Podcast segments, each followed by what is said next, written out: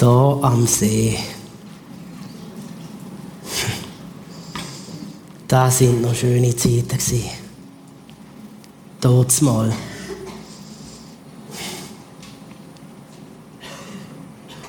Wow. Das ist schon über 30 Jahre her und ich studiere immer noch dieser Petra noch.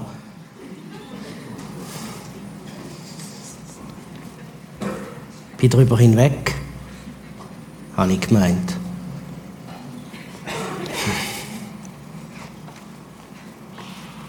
Hm. Könnt ihr ja mal anrufen. Vergiss es! Ein für alle Mal! Vergiss es!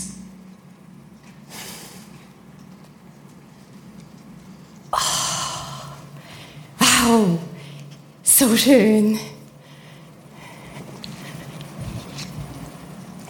Nein, das gibt's ja nicht. Wirklich? Hans? Ich bin's, Petra. Tatsächlich? Ja. Ja, ich glaub's ja nicht. Hoi, Petra!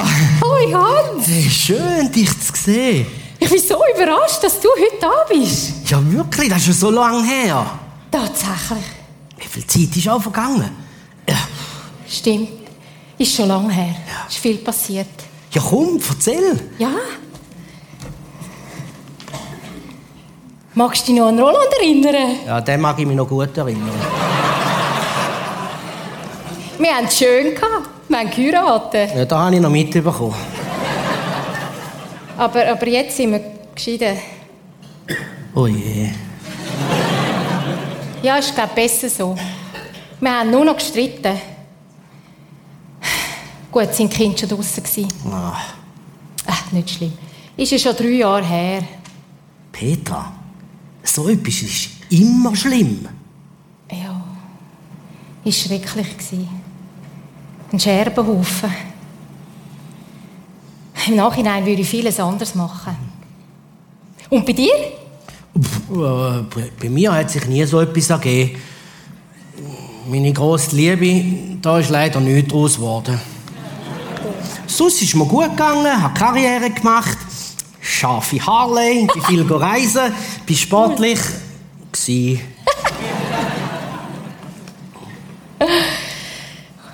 Was ist denn aus seiner grossen Liebe geworden? Ja, du bist eine Glatte.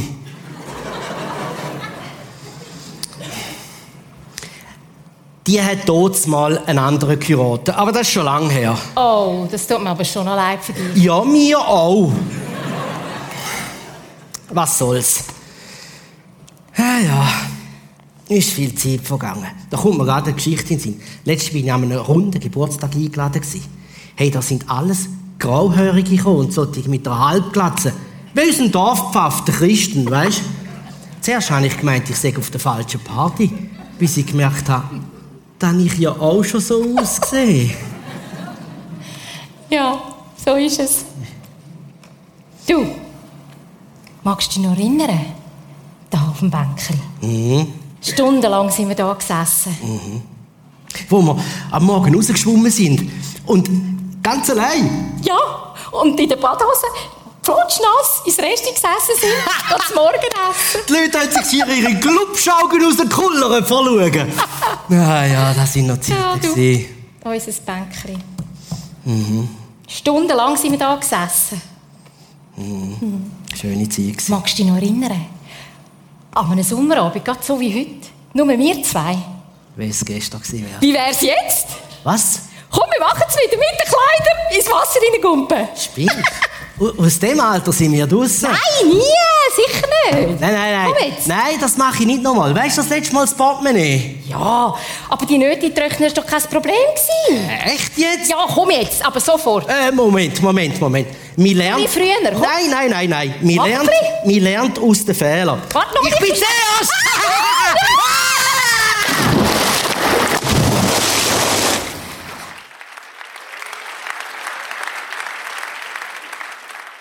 Ja, wie ist es nur gsi damals? Weißt du noch? Damals. Damals, wo es angefangen hat. Damals so viel passiert seither. Magst du dich nur erinnern, haben sie gesagt. Damals, wo wir so verheißungsvoll gestartet haben. Und jetzt ein Scherbenhaufen. Was ist übrig geblieben? Ehe kaputt, Traumfrau nie gefunden. Was ist übrig geblieben von damals? Von diesem verheißungsvollen Start, wo ich doch voll dabei war. Wo ich angeschaltet war und motiviert war. Wo ich eine Vision hatte für mein Leben und mein Glaube. Mein Glaube? Wo hat der angefangen? Alles hat mal angefangen. Auch mein Glaube hat mal angefangen. Damals.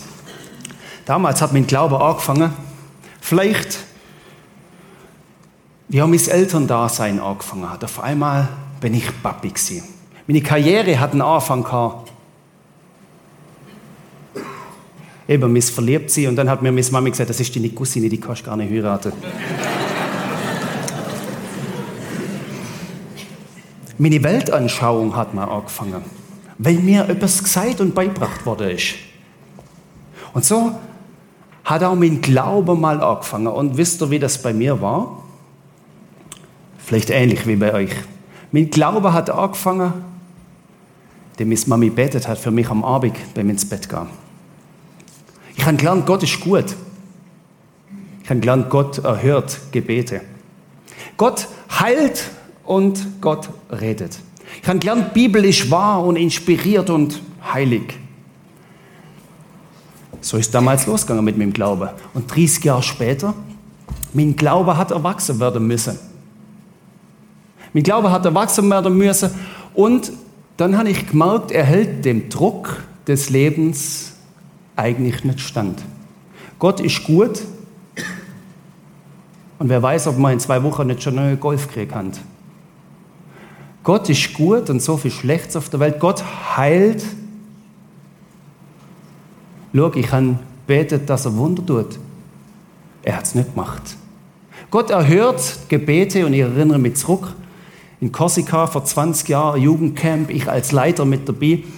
Ein junger Bursch kommt am Ende von diesem Camp zum Glauben, hat etwas erkannt von Gott, geht heim und betet für seine Eltern, die kurz vor der Scheidung gestanden sind. Ein paar Jahre später treffe ich ihn wieder und sage, Janko, wie steht's um dich? Wo lebst? Was glaubst? Wie bist du? Martin, es ist nicht wahr. Er hört Gebet nicht. Es ist nämlich nichts passiert. Eltern haben sich scheiden lassen. Und ich habe Menschen kennengelernt, die sind über ihre tote Kinder gestanden und haben betet, dass Gott sie wieder auferwecken will. Und er hat es nicht gemacht. Der Druck des Lebens war größer als mein Kinderglaube. Gott redet, Neulich am Donnerstagabend haben wir eine Jugendgruppe gemacht mit den Top Girls und Jungs, hat richtig Spaß gemacht. Gott redet und einerseits mag er sie, aber bitte nicht zu mir, sonst muss ich nach Afrika. In der Bibel steht, und das ist wahr, hat man mir gesagt, aber ich habe keinen Bock, morgens um sechs die Bibel aufzuschlagen. Und vielleicht hast du 30 Jahre lang noch keinen Zugang zu der Bibel gefunden. Gott heilt. Dann kommt einer zu mir und legt Hand auf meine Schulter und betet gegen mein Kopfweh. Und ich nehme eine fromme Haltung ein, ein verklärtes Lachen und denke, Gott, jetzt du. Und es geht weiter und es passiert irgendwie gar nicht. Dann fragt er mich nach 30 Sekunden inbrünstigem Gebet, und Martin? Ich denke, scheiße, es ist nicht passiert. Er betet weiter, noch vollmächtiger als vorher. Und irgendwie denke ich, Gott, vergib mir die Notlüge, aber ich muss sagen, es ist was passiert, sonst lässt er die Finger nicht von mir. Und ich habe immer noch Grind weg. Ich habe mir dann so ein bisschen eingebildet. Es hat sich schon entspannt. Was ist aus meinem Kinderglaube geworden? Ich glaube, mein Kinderglaube hat ein Problem gekriegt. Und das Problem nenne ich das Samichlaus-Effekt. Da sind doch meine Buben eifrig und vielleicht der Samichlaus hockt sogar hier unten. Der Dave hat Samichlaus gespielt, wieder bei uns. Beste Samichlaus on Earth. Er ist immer schon ausbucht für uns. Könnt ihr nicht noch buchen. Auf jeden Fall kommt doch der Dave und der Kleinste, der strahlt und der ist gickig und da kommt er entgegen mit dem Schmutzli neben dran. Der Samichlaus, völlig strahlend. Das ist echt, das ist real, den kann ich anlangen. Der bisschen Ältere überlegt sich schon, hm, ist es wirklich so real? Und der Älteste sagt, ist der Nachbar, oder wer ist dieses Jahr?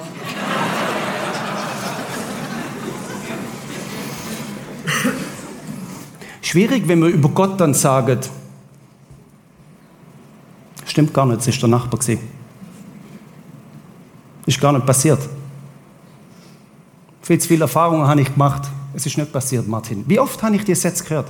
Oder ein guter Kollege von mir, lange Jahre gläubig, Familie, Vater, fast jeden Sonntag in der Killer, sagt er eines Tages zu mir, Martin, wenn ich nicht glauben würde, dann würde ich jetzt anfangen. Ich glaube, es würde mir helfen. Aber er glaubt ja schon. Aber was glaubst du denn? Er war irgendwie auf Grund gelaufen mit seinem Glauben. Ist das alles?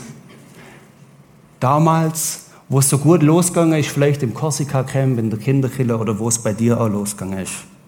Ich glaube, weil wir diesen Samichlaus-Effekt in Teilen immer irgendwie für uns selber auch kennen, macht folgendes Sinn. Ich glaube, dass es Sinn macht. Und darum haben wir für euch die Serie erfunden, die wir acht Gottesdienste lang machen wollen, weil wir tief eintauchen wollen in die Thematik. Darum haben wir die Serie empfunden, weil das Sinn macht, dass wir uns heute Morgen Gedanken machen, ist es nicht dran, dass dein Glaube einen Neustart erlebt. Ein Neustart, nicht wie der Kinderglaube, das ist ein großer Unterschied. Ob du als Kind glaubst, was man dir ins Ohr flüstert, oder wenn du als gestandene Frau und gestandener Mann in dieser Welt dich mit diesem Glaube bewähren musst. Ich schlage euch vor, wir machen uns Gedanken zum Neustart. Und wo fangen wir dann an damit? Ich glaube, man fängt am gescheitesten damals an. Damals, der Glaube noch nicht durch Abraham und Mose und dann in der Löwengrube Kassettle rauf und runter gelaufen ist. Damals, wo es die Kassettle noch gar nicht gehabt. Damals, wo man noch nicht von Kindesbeinen an von Kirche und Kommunion gehört hat, von Vater, Sohn und Heiliger Geist. Damals, ja, damals, damals, wo der Lukas berichtet. Von wem berichtet er? Von Paulus. Von Paulus, der nämlich losgezogen ist und er hat Menschen getroffen, die vom Glauben von Tuten und Blasen keine Ahnung haben wo der Glaube völlig unverkommen, sage ich jetzt auch mal, war.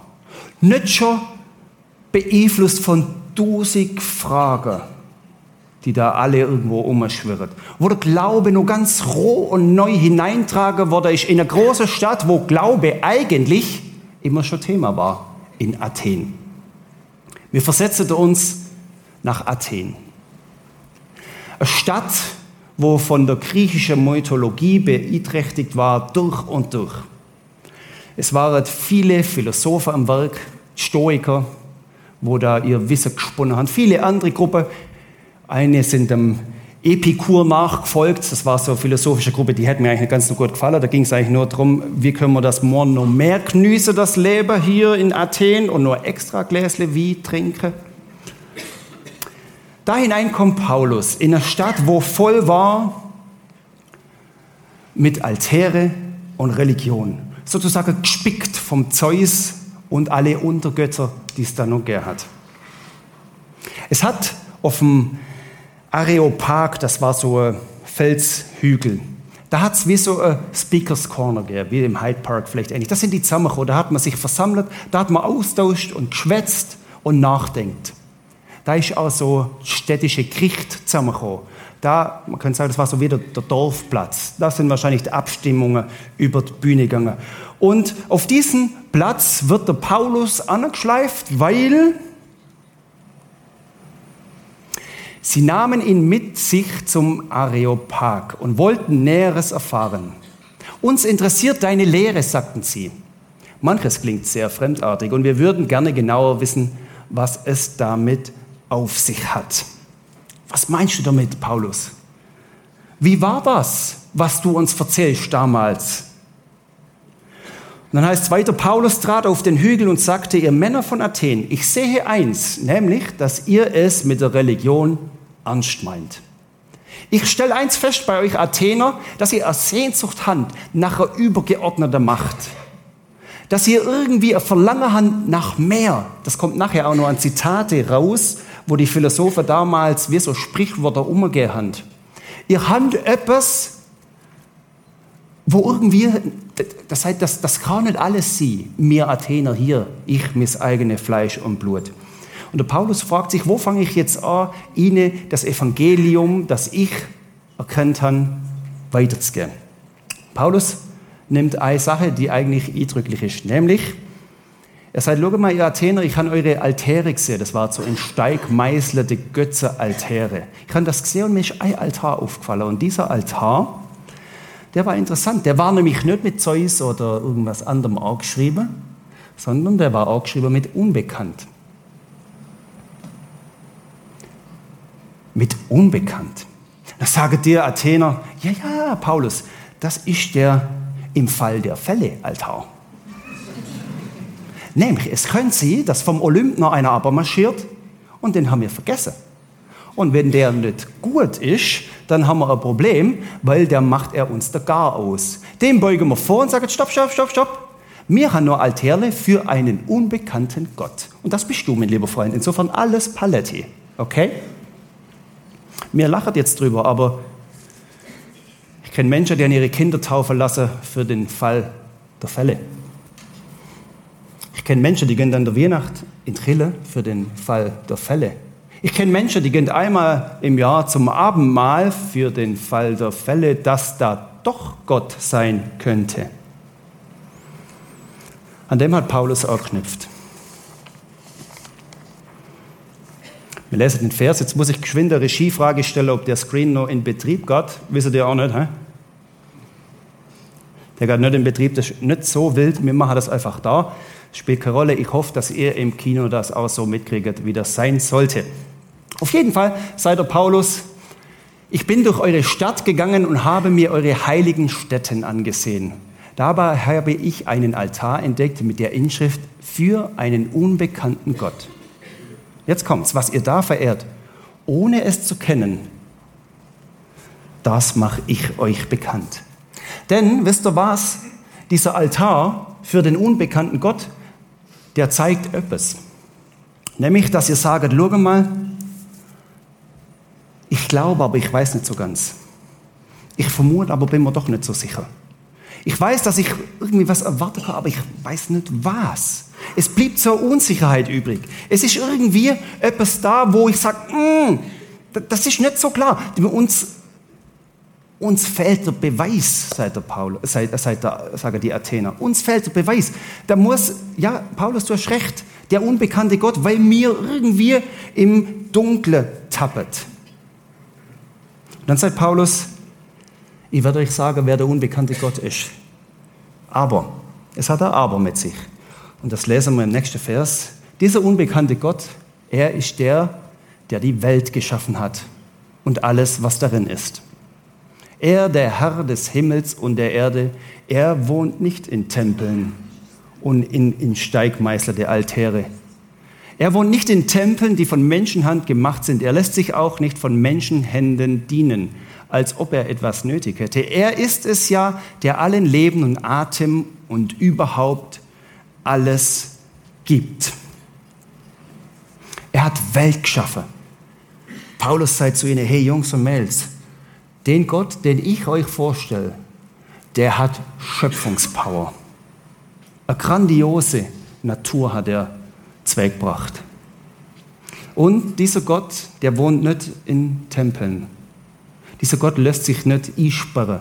Er lässt sich nicht einmeißeln mit seinem Namen in einen Stein. Es ist vielleicht so wie, du bist Kunstfan und schaust ein prächtiges Gemälde Chagall an. Und du stehst dran und stunst, aber du wirst den Maler im Gemälde nicht finden. Vielleicht eine prächtige Skulptur, wo du sagst, wow, aber du wirst den, der die Skulptur gemacht hat, nicht in der Skulptur finden. Du wirst den, der die Welt gemacht hat, nicht in der Welt finden. Er ist zu groß. Er passt nicht inne. Salome, Salomo ganz früher, der hat einen Tempel gebaut. Und Gott hat denkt, ich wohne eigentlich nicht in Tempeln. ich bin's groß, ihr könnt mich nicht innesperren. Das ist der Gott. Und den könnt ihr nicht von Menschenhand dienen. Ihr könnt ihm, ich bin mal in Asien gesehen, öfters mal, meine Frau ist da aufgewachsen und hat viele so Altäre, fast in jedem Haus unter dran. Und da bringen die Leute Orangen und Räucherstäble und äh, Cola. Ich habe versucht, das selber zu suchen. Auf jeden Fall, die, die bringen das denen Götter. Das ist, was ist das? Das ist irgendwie normal, das hockt in uns, weil musst du auch deine stille Zeit Gott bringen. Kann sie dass damals dir einer gesagt hat, musst du immer schön artig an die Regeln halten. Und bloß kein, ihr wisst, was ich meine. Dann wird es ganz schwierig. Immer schön beten, gell? Er lässt sich nicht von Menschenhänden dienen. Wir können ihn durch das, was wir bringen, nicht gefällig machen.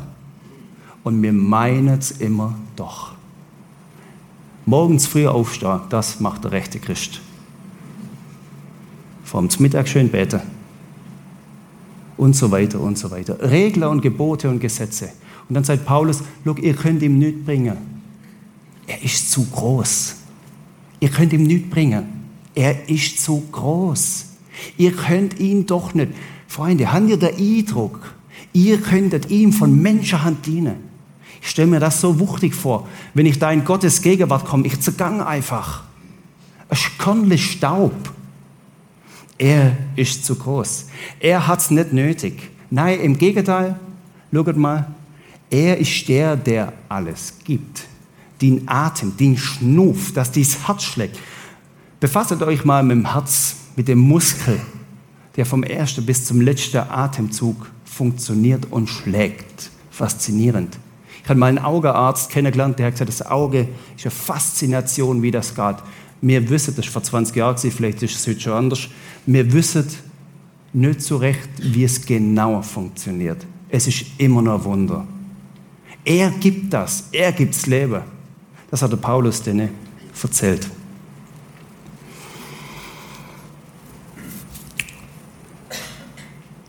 Paulus, er hat um diese religiöse Sehnsucht gewusst in Athen.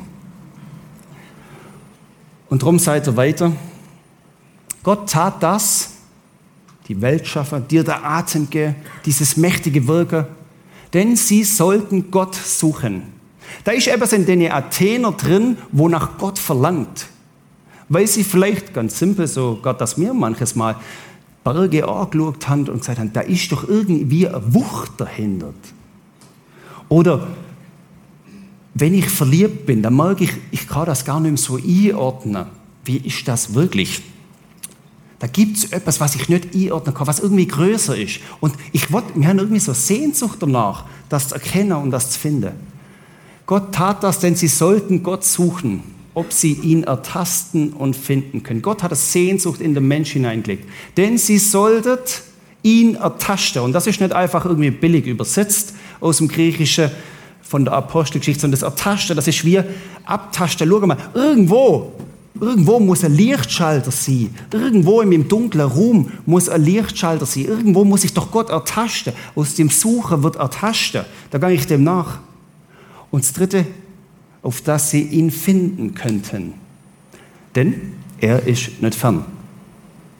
Paulus sagt das, er ist nicht fern. Und jetzt zitiert er diese Philosophensprüche, die eigentlich schon auf diesen Gott hingewiesen haben eigene Philosophen, nämlich, so haben die das Ausdruck, denn in ihm leben, weben und sind wir. Allerdings bei den Athener in diesem unbekannten Gott. In ihm leben und weben und sind wir. Uns geht noch weiter. Die Dichter haben das gesagt.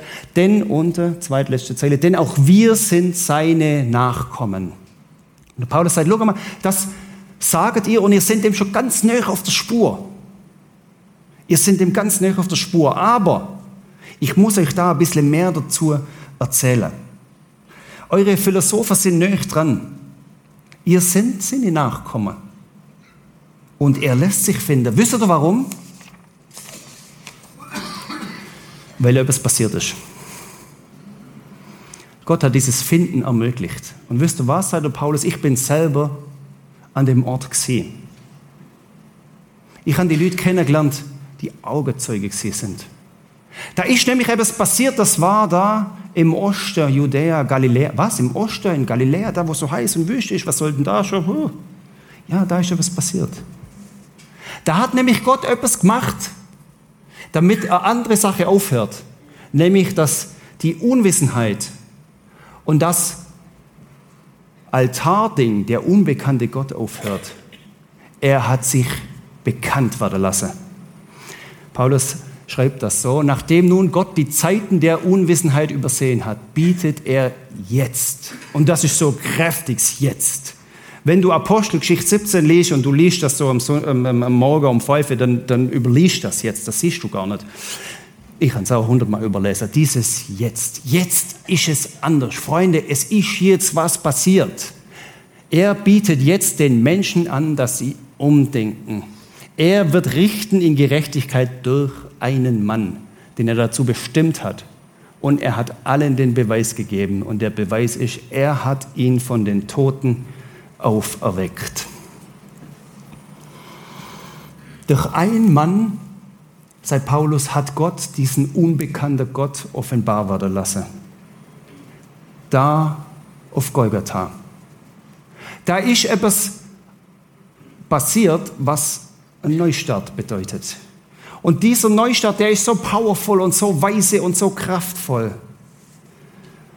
dass dieser Neustart einen Beweis geliefert hat und gesagt hat, das, was unmöglich ist, wird möglich, nämlich das, was tot ist, wird auferstehen. Das, was mehr lebt, wird wieder leben. Das ist Golgatha Power. Das ist Kraft, wo von daher kommt. Das ist Ostern. Paulus, hast du eins an der Waffe? Hat mancher Athener gesagt. Tode dünnt nicht auferstehen. Mancher von euch darf jetzt sagen, Hof, das bin ich. Hast eins an der Waffe? Tode dünnt nicht auferstehen. Können wir Gewissheit haben? Kann ich Gewissheit haben? Was habe ich erlebt? Mein Bruder, der neben seinem toten Kind gelegen ist und auch betet hat. Gibt es Gewissheit, sagen sie? Gibt es Gewissheit? Und Paulus sagt, ja, es gibt Gewissheit, weil ich habe die Augenzeuge kennengelernt. Die haben am leibhaftigen, auferstandenen Jesus in die Hand gelangt. Die haben gewusst, Jesus ist real. Unglaublich. Und auf einmal kommt etwas in Athen inne, wo manche gesagt haben, Paulus, irgendwo eins am Zeiger, adieu. Und andere haben gemerkt, Paulus verkündigte Jesus und die Auferstehung. Der Johannes hat das mal so ausgedruckt, das ist die Botschaft, während sie glaubt, Johannes 5, Vers 24, der hat das ewige Leben. Ihn wird das Urteil Gottes nicht treffen. Er hat die Grenze vom Tod zum Leben schon überschritten. Die eine sind weggegangen, aber die andere haben angefangen zu glauben. Damals, der Anfang vom Glaube. Der eine Mann, Jesus und die Auferstehung. Paulus, erzähl uns mehr davon. Wie ist es weitergegangen? Sie haben nicht die Bibel gelesen und niemand hat ihnen gesagt, das biblische, Heil, biblische heiliges Buch unbedingt dich daran halten. Niemand hat ihnen 58.000 Gesetze vorgelesen aus der Tora. Das war die Grieche, das hat sie gar nicht interessiert. Niemand hat ihnen gesagt, gell, Kindli, schön brav beten, immer am Abend und morgens freudig, fröhlich das Wort Gottes aufschlagen. Paulus sagt den Athener, schau mal, es gibt nur einen Dreh- und Angelpunkt. Und ich nenne das an diesem Sonntagmorgen hier am 5. Januar im Prisma das Zentrum des Glaubens überhaupt. Der Glaube startet mit einer Sache. Und ich glaube, dass es eine Frage ist. Mit einer Frage startet damals der Glaube in Athen. Und ich glaube, mit einer Frage startet oder restartet, fängt den Glauben neu an heute im Prisma. Mit einer einzigen Frage. Und das ist nicht die Frage, wie war das mit der Evolution und siebente Schöpfung. Die haben ja alle diskutiert. Eine Kindergarten, Kinderkirchenlehrerin ist mal nervös zum in der Gemeinde, wo ich vorher war. Martin, Martin, kurz vorm Gottesdienst, ich habe noch eine wichtige Frage wie war das jetzt Mitte? Und dann ich denkt, Dinosaurier. So, hä, was? Das ist die Frage nicht, wie war das mit den Dinosauriern. Die Frage ist auch nicht, wie war das jetzt mit dem Schilfmeer und war das genauso und nicht die Bibel, was weiß ich, was alles. Das ist alles nicht fragt. Frage ich auch nicht, soll ich Sex in der Ehe oder vor der Ehe oder wie auch immer. Ich habe das zu Genüge diskutiert und ihr könnt es von mir aus diskutieren, ob Adam und Eva nackt waren am Anfang oder nicht, aber macht es bitte auf dem Heimweg und schreibt mir keine E-Mails. es ist eine Frage, die alles auf den Punkt bringt.